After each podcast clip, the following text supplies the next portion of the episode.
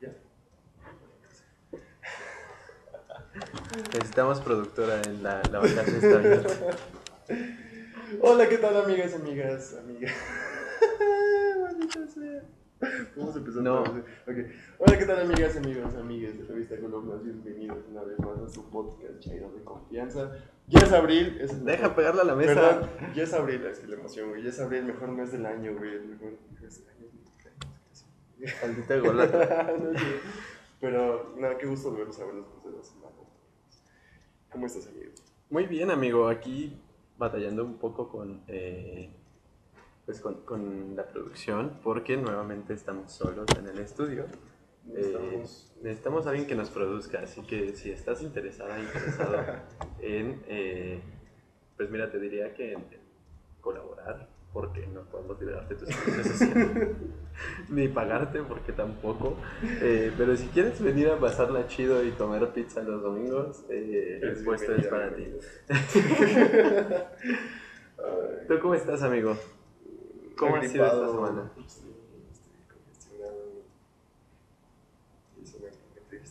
No sé cómo. Pues ha sido una semana muy interesante. O sea, creo que ha, ha sido una semana que nos agarró de sorpresa a todos, sobre todo con, con temas muy, muy, muy cabrones, como, como son los que vamos a hablar hoy. No sé por cuál quieras empezar. Yo creo que empecemos por eh, el caso de Otsinapa, que es el, el- el tema más duro que tenemos. Eh, también vamos a hablar de la revocación de mandato, que es el próximo domingo, pero eh, digamos que ese tema puede esperar, ¿no?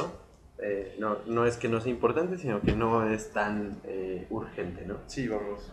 Ya tenemos varios años eh, siguiendo el caso de Otsinapa. 2014 fue un año muy trágico en México. Eh, 2014, de hecho, fue un año muy movilizado. Pasó lo del Politécnico, después Así. Otsinapa, viene la Casa Blanca, todo se juntó en, en ese momento. Pero Ayotzinapa resalta justo por el hecho de ser un crimen, hoy sabemos, un crimen de Estado confirmadísimo. Eh, es lamentable lo que, lo que encuentra el GIE, eh, lo que informa en esta ocasión, en su tercer informe sobre el caso de Chinapa, donde con información que, se juntó y que pueden ver en revista Columnas, pues se declaró que a los ocho años de la desaparición no existe probabilidades que sigan con vida los compañeros, eh, que se habla ya más de fosas y, y-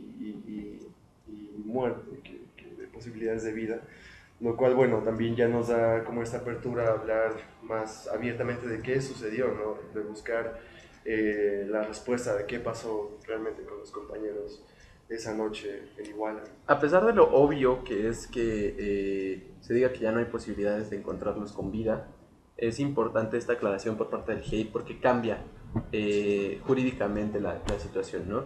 Es decir, eh, los 43 compañeros de Ayotzinapa estaban o eh, fueron víctimas de desaparición forzada, que es un crimen de lesa humanidad perpetrado por el Estado, pero el hecho de que ahora se determine que ya no hay eh, posibilidades de encontrarlos con vida, ya no son víctimas de desaparición forzada, sino que son víctimas abiertamente eh, de un crimen de Estado, eh, ya de asesinatos por parte del Estado, de persecución incluso política, a través de la desaparición forzada que terminó con el asesinato eh, de estas personas, ¿no?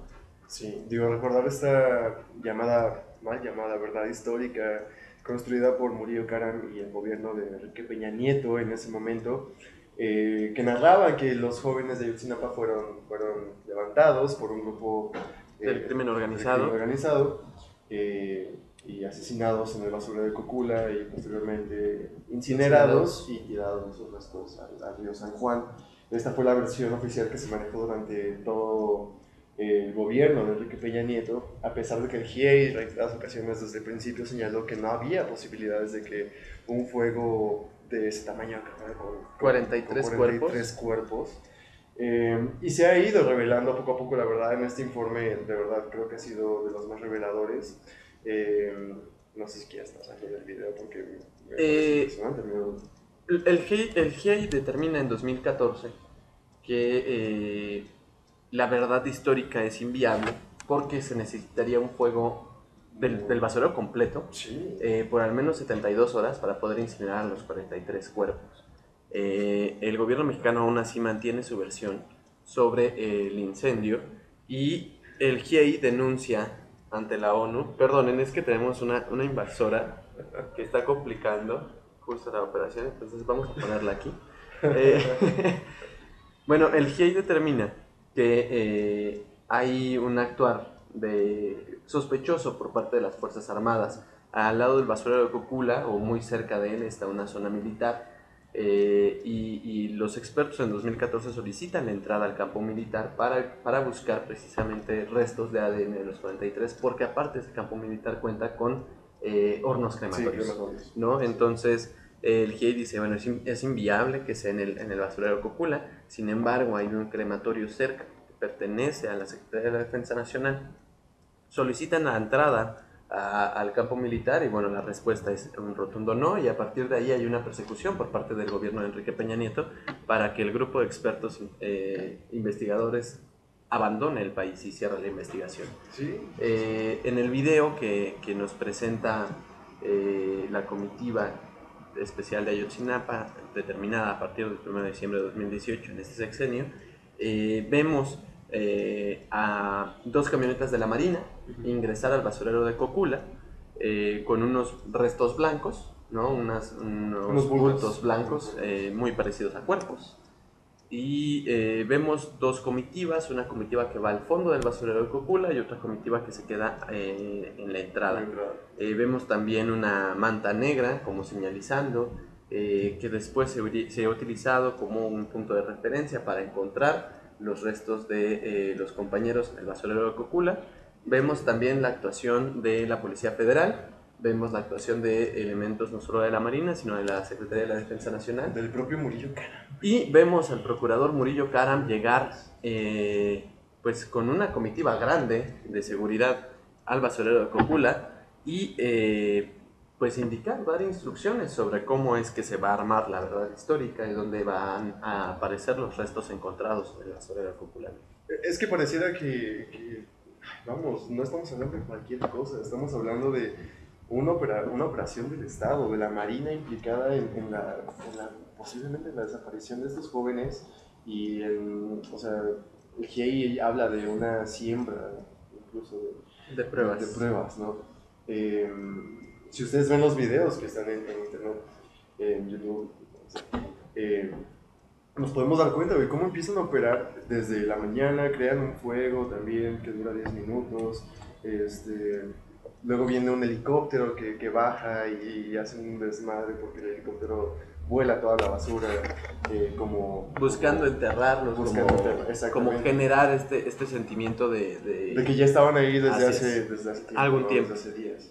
Eh, entonces, eh, es muy delicado. Estamos hablando del encubrimiento del Estado a la desaparición de, de, jóvenes. Y digo, sabemos desde hace muchos años, desde la Guerra Sucia en México, que el Estado operado de esa manera, pero creo que es la primera vez que abiertamente en la historia contemporánea pruebas, De, de, de, una operación de Estado para encubrir la desaparición de jóvenes. Porque aparte, sí hay una, una operación eh, que encubre porque estos videos que se hacen públicos estaban a resguardo de la Secretaría de Marina, eh, bajo secreto presidencial, bajo secreto de seguridad nacional.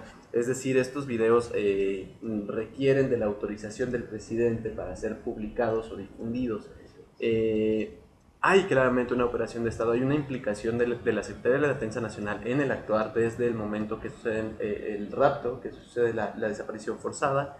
La Secretaría Marina es cómplice al ocultar información y eh, bueno, el, Poder Federal, aparte de todo lo que ya hemos hablado, que es el responsable principal de todas estas actuaciones, también tiene que ver eh, con el Procurador de Justicia, eh, Murillo Caram, sembrando las pruebas, ¿no? pruebas que después ellos mismos determinarían como válidas.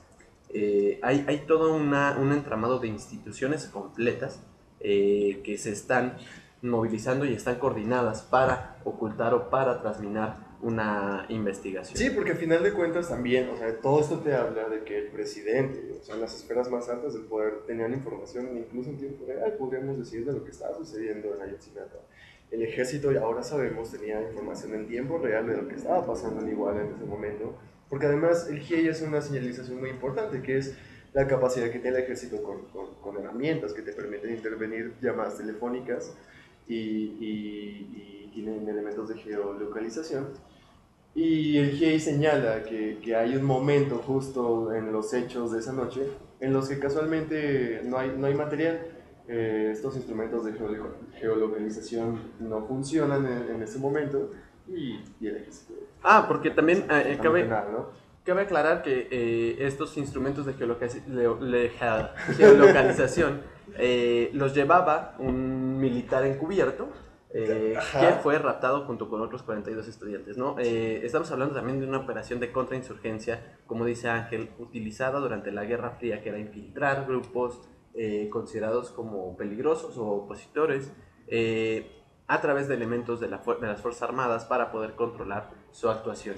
la normal Isidro Burgos estaba infiltrada por el gobierno de Enrique Peña Nieto.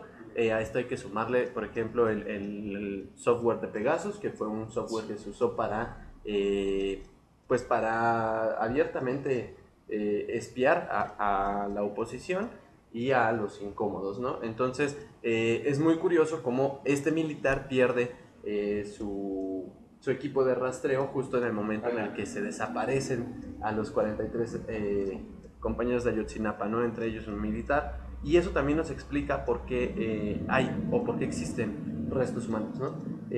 porque digo, no ha habido pruebas de ADN de los 43, no hay restos humanos de los 43, solo hay eh, de un reducido grupo de ellos y eh, podemos creer o podemos suponer eh, dentro de esto que se conservan ciertos cuerpos para tratar de identificar al elemento de la Secretaría de la Defensa Nacional, que después son los restos que son este, sembrados en el, en el basurero de Cocula.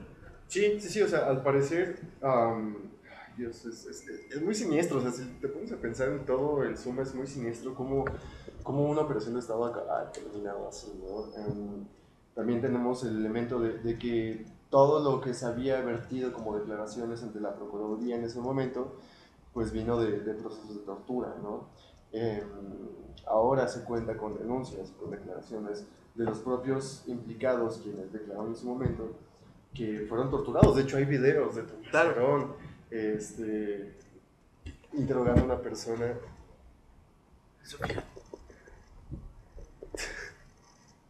Sigue, sigue. Interrogando a una persona. Perdón, Sofía se estaba revolcando en la consola y desconectó eh, el back, entonces. interrogando a una persona torturándola, o sea, con mucha gente alrededor de ella, este, con los ojos vendados, con botellas de agua, este, los videos de agua uh -huh, para y no quiero especificar cómo. Eh, entonces, vamos, tenemos ya toda una operación institucional bien planeada, bien orquestada, orquestada que le salió, pues hasta ese momento, bien, eh, lamentablemente. Y, y, y, bueno, o sea, creo que a final de cuentas, lo que señala el GIEI a final del informe es muy importante si esta información la tuvo la Secretaría de Marina durante tantos años sin difundirla y tuvo que llegar un decreto presidencial eh, para que toda la información sea pública, creo que hay que insistir en que si las dependencias como el ejército no han colaborado en, en, dar información, tienen información, creo que es muy importante como sociedad civil también se presione mucho a que las autoridades eh, militares colaboren con el tema porque ahora sabemos ya de antemano gracias a la Marina sobre todo gracias al grupo de expertos independientes, que, que el ejército y las Fuerzas Armadas estuvieron involucradas en el caso de Sinaloa. Y estuvieron hasta el cuello, o sea... Estuvieron hasta el cuello, sí, o sea, no, no, no fue un asunto de omisión. Claro, sí, no, fue un asunto de omisión como se señaló en algún momento, por acción o omisión, no, no fue un asunto de omisión, fue un asunto de acción. Claro, y, y también eh, hay que aclarar, el grupo de expertos interdisciplinarios dice que hay varias dependencias, eh, no nada más la Sedena, que no han entregado eh, datos o expedientes que tienen alta relación con el caso de los 43. Es decir, sigue habiendo eh, una operación institucional para proteger eh, la, la, mentira histórica, ¿no? Es, es un caso doloroso y es, es, extremadamente sensible que no se comparte esta información. Estamos a mitad de sexenio, creo que sí se ha avanzado, pero creo que hace falta mucho, mucho por avanzar pero si no hay información y si las instituciones no abren su, su, su pues sí, sus lugares para, para dar información que se requiere sobre todo este caso, pues así lento. Y ojalá que nos alcance el tiempo en este sexenio para llegar a la verdad, porque es algo muy doloroso y es algo que también un compromiso de primer momento de desde esta mesa y para cerrar el tema queremos condenar y queremos señalar abiertamente a los responsables de la masacre de los 42 compañeros y el miembro del ejército. Eh, Enrique Peña Nieto como titular de las Fuerzas Armadas y como presidente de la República.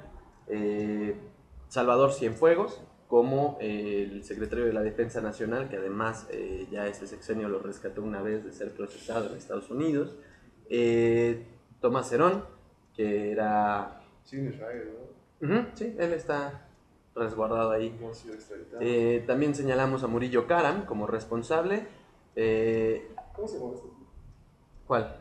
Ah, Soberón Sanz. Soberón Sanz, que era el secretario de la Marina en el sexenio de Enrique Peña Nieto, de, ocultar los videos durante tantos años. Ni más ni menos. Y desde luego también queremos señalar al, al senador, al actual senador Osorio Chong. Osorio Chong debe estar en la casa. Miguel Ángel Osorio Chong es responsable, al ser titular de la eh, Secretaría de Gobernación. Hay que recordar que en ese momento Gobernación tenía una facultad que no había. Y por usar el movimiento del Instituto Politécnico Nacional como una cortina de humo para cubrir a Yotzinapa, lo dije. Eh, así que sí, ellos son responsables, al igual que los elementos que materializaron toda esta instrumentalización, eh, y deberían de ir a prisión. Y, y reiterar por último que familias, no solo de los 43, sino de todos los desaparecidos del país. Desde, desde, este espacio creo que hemos sido muy tajantes en que estamos, estamos en su línea, estamos apoyándolos constantemente como podemos, ¿no? Desde trinchera, pero no están solos. O sea, creo que es una lucha muy difícil eh, y ojalá se sientan un poquito respaldados porque sea de esta manera, dándole difusión a, las cosas que suceden respecto al caso de Ayotzinapa. Pues bueno, amigo, vamos al siguiente tema. Sí, fue como. ¿Qué? ¿Sí, eh, chido? Sí, ya, ya, todo bien. Eh, bueno, amigo, después de. Si lo están escuchando con audífonos, queremos pedirles una disculpa. Porque el señor Ángel no es capaz de, de voltearse. Ni Se me olvidó que ya estábamos grabando. Ni de toser como Papi Gatel nos enseñó por dos años. No, tiene que toserle al micrófono. Qué vergüenza. Eh, bueno, amigo, este, después de ese uso que acabas de hacer, eh, viene un proceso electoral nuevamente. Este fin de semana siguiente, el domingo, hay un proceso electoral eh, que ha sido menospreciado por mucha gente, ha sido golpeteado abiertamente desde las cámaras desde la oposición, la gente azul está muy molesta. Yo subí, los del INE. eh, incluso desde el INE se ha desprestigiado bastante este, este proceso. Eh, estamos hablando del proceso de eh, la consulta de revocación de mandato, una consulta que por primera vez se hace en el país. Nada, amigo, cuéntanos cómo... Mira, a mí me da mucho gusto, me da mucho gusto que, que cada vez estemos participando más en, en, procesos electorales. De verdad me da mucho gusto, güey, porque creo que por ejemplo, tenemos el caso de Uruguay. Uruguay es un ejemplo de democracia participativa muy, muy chida. Em, de ello, de hecho, perdón, em, apenas iba a tener un referéndum en el que iban a, a, decidir si se revocaban algunas leyes sobre, sobre un decreto presidencial de, de, de la calle, del presidente. Em, no, perdón, del presidente. Y este y me parece muy interesante, güey, me parece muy interesante porque creo que es un, es un buen ejemplo como país eh, de esta democracia a la que tenemos que aspirar, en la que sean los ciudadanos los que tengan esa oportunidad de tomar decisiones de manera más directa, incidir más directamente en la política. Creo que tendríamos que aspirar todos a eso.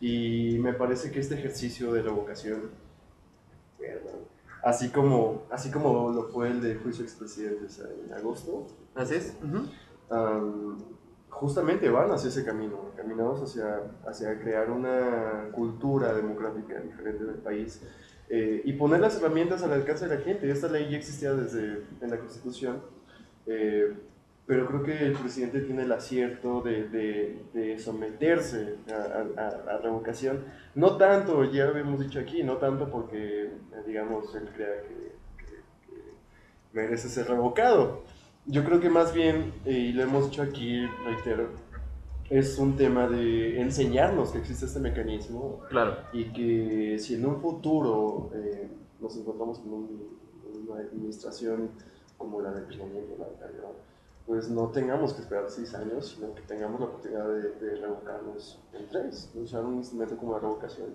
para por estos términos, ¿no? Sí, al igual que con la consulta anterior, es un error reducir un proceso político y incluso me atrevería a decir sociológico a, algo meramente legal. Disculpen ustedes que el micrófono se esté recorriendo, pero es que ahora Sofía quiere, quiere participar al habla y está aquí abajo jalando los cables. Eh, pero sí, es, es, un grave error eh, reducirlo a lo legal, ¿no? Porque desde lo legal eh, es donde argumenta, por ejemplo, Ciro Murayama y, Lorenzo Córdoba, ¿no? Desde el si es legal o no el ejercicio de revocación, si es legal o no la consulta, si es vinculante o no de acuerdo a lo que dice la ley. Y sí, sí es cierto, yo tengo una animadversión por, por los abogados, eso es, eso es innegable, pero también es cierto que cuando reducimos algo a, lo, a meramente a lo legal, eh, lo estamos simplificando demasiado, ¿no? Es un proceso político, eh, dentro de esta narrativa, dentro de esta concepción de la cuarta transformación de la vida pública, ¿no? Andrés Manuel lo ha dicho, somos la revolución eh, democrática y dentro de una revolución siempre es necesario eh, un cambio en los procesos políticos y en, la organización política, ¿no? Ese cambio precisamente se va a dar o se espera dar a través de transitar de una democracia participativa, digo, de una democracia representativa a una democracia participativa.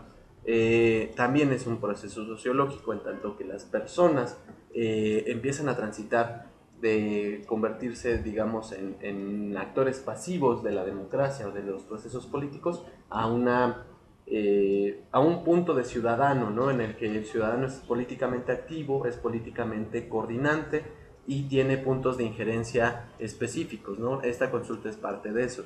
Si bien la ley ya lo facultaba, ya lo contemplaba, hay alrededor una serie de mecanismos políticos y de organización eh, de la sociedad que es necesario tomar en cuenta para eh, contemplar o, entender más a fondo lo que esta revocación significa, ¿no? Más allá de, creer, entender como un berrincho, como un, eh, capricho de, Andrés Manuel.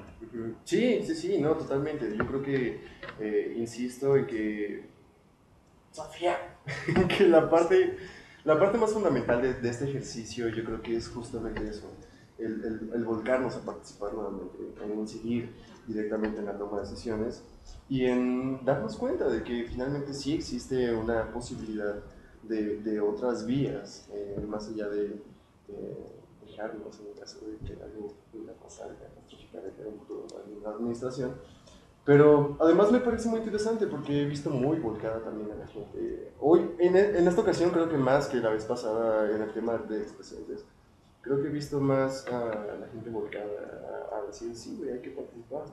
Em, yo, yo creo que sí va a haber más participación que, la consulta pasada. Em, me parecería muy bien. Y también creo que en la lectura política, si a Andrés le va muy bien, creo que le va a ir muy bien, este, creo que fue un camino muy llano también para lo que viene con la reforma eléctrica y otras cosas. Creo que también es un camino para ganar o, confirmar la legitimidad eh, que, que, tiene. No, y, dentro de estos procesos naturales, vaya, eh, de revocación, no nada más es una cuestión de, eh, de legitimar el sexenio de Andrés Manuel, sino precisamente de entender que la democracia o que los procesos democráticos y de votación no tienen por qué ser determinados únicamente por los actores políticos, ¿no? Es decir, por, yo tengo 25 años y a lo largo de toda mi vida he escuchado reiteradamente de distintas personas que la política es de los políticos, ¿no? Que para qué nos inmiscuimos en los temas políticos si eso es de ellos. Eh, que los ciudadanos no, no, tenemos más que limitarnos a elegir cada seis o cada tres años a nuestros representantes. Y es precisamente esto lo que, lo que empieza a cambiar, ¿no? si hubiera habido una organización realmente fuerte, sobre todo con la nota anterior, eh, hubiéramos podido reaccionar, no hubiéramos podido eh, eh, someter a una, a una revocación, a un sexenio que, sabíamos de un inicio estaba cometiendo crímenes de Estado. Y estábamos a tiempo, Sí, porque fue en 2014, es decir, en 2015 tuvo que haber sido el proceso. Eh, sin embargo, no lo hicimos, ¿no? Y muchas veces uno de los problemas que tiene precisamente este, esta dolencia social es eh, no tener vía para incidir dentro de la vida institucional del país. Es que la gente no sabe. Claro, eh, eh, y, nos referimos, por ejemplo, también a, los movimientos contemporáneos, ¿no? a los movimientos de este sexenio. Es decir, sí, claro que, que hay un, un, problema evidente en cuanto a la violencia en cuestión de género.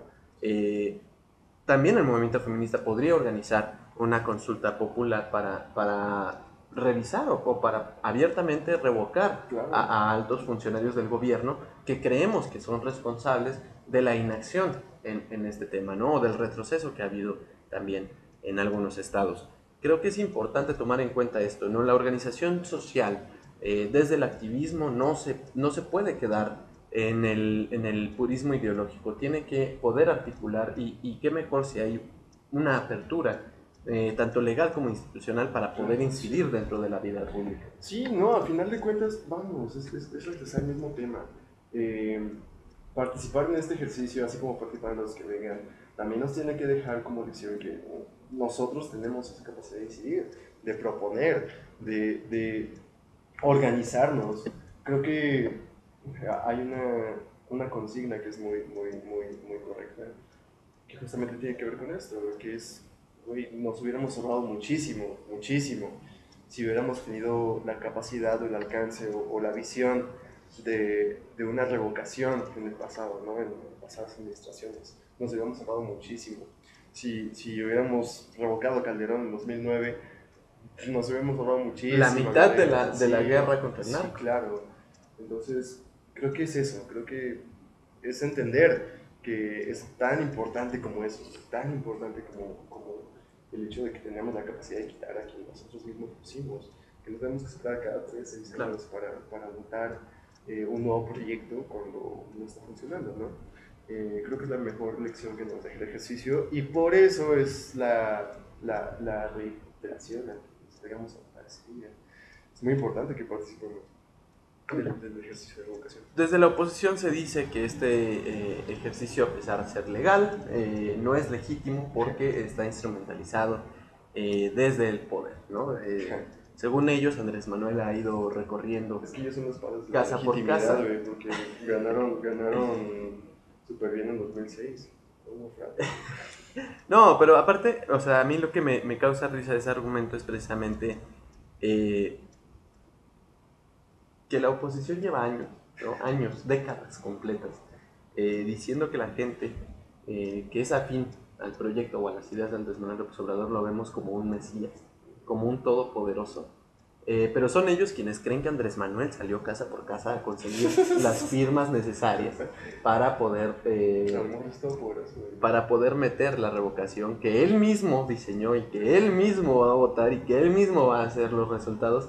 señores, Andrés Manuel, neta, no, no, o sea, tipazo, tipazo, yo no lo niego, tipazo, pero tampoco es tan cabrón, o sea, no mamen, o sea, güey, me cae bien, pero también, también eso también va a cagar, o sea, no, no crean que Dios no lo es. Casi se nos va, güey. Entonces sí, o sea, es, es un punto de, a ver, señores de la oposición, esto es muy fácil. Ustedes no querían que llegara Andrés Manuel al poder. Ustedes no quieren que esté Andrés Manuel en el poder. Y abiertamente lo han dicho. Chingón. Vayan a votar el, domingo en contra de que Andrés Manuel siga en, el cargo. Ahora, se excusan bajo el que cumpla lo que la Constitución dice. Sí, la revocación también está en la Constitución, señora. Vaya a votar. O sea, no, no se trata o, no es un tema de eh, porque aparte se me hace una posición muy cómoda por parte de la oposición, ¿no? Decir como, ah, no, pues yo no voy a votar, bro, porque es un ejercicio que Andrés Manuel hizo, bro. O sea, sí, pero yo sí voy a votar. Y yo soy alguien afín al proyecto de nación. Entonces, mi voto va a ser a favor de Andrés Manuel. Y cuando salgan los resultados van a decir, ¿ya ves, bro? Por eso no quiero votar, güey. Pura gente que quiero Andrés Manuel va a esos ejercicios, bro. O sea, sí, pendejo, pues si no vas tú, ¿cómo, cómo esperas tener una, una representación dentro de esa elección? A- Apenas estaba viendo un comentario de una señora que, que decía, es que yo nunca he visto a un presidente que, que, que no quiera terminar su periodo. A Peña Nieto no le quedaban muchas ganas, Sí, o sea, sí. Peña Nieto llegó al Después, primero de de, 2000 después de 2015, Peña Nieto ya estaba... llegó al primero de diciembre del que se 18 llevaba como de chingada. a huevo se Sí, acabó, güey, vámonos a la chingada. ¿No vieron su cara de felicidad el primero de diciembre? ¿Por qué creen que no ha vuelto al país? O sea, porque tenía muchas ganas de quedarse. No, no, o sea, No, no, pues... aparte, justo se trata de eso, no es de si, si tienen ganas o no de ter- no, se trata de, a ver, yo, yo ciudadanía, tengo ganas de que tú termines o no. Sí. O sea, es muy distinto lo que alguien en el poder quiere a lo que muchas veces nosotros queremos y es parte de... Son las mismas señoras y los mismos señores que se la pasan diciendo, güey, que son nuestros empleados. Cabrón. Por eso, Por eso. o sea, Por eso. Mira, bro, ve esto, güey, así como, como la junta de gerentes, güey, así como los CEOs de la democracia, bro. Entonces tenemos que estar ahí para determinar si lo corremos o no, man. Sí. Ay, Sofía. Bueno, en fin, participen. Creo que es muy importante reiterar que tienen que participar en el ejercicio del domingo. Es una forma, es parte de empezar a cambiar la realidad política. Sí, Eh, no podemos entender la política sin ciudadanía, no podemos entender al Estado, no podemos entender nada sin las personas. Y dentro de este entender a las personas es hacernos escuchar. La política es asunto de todos.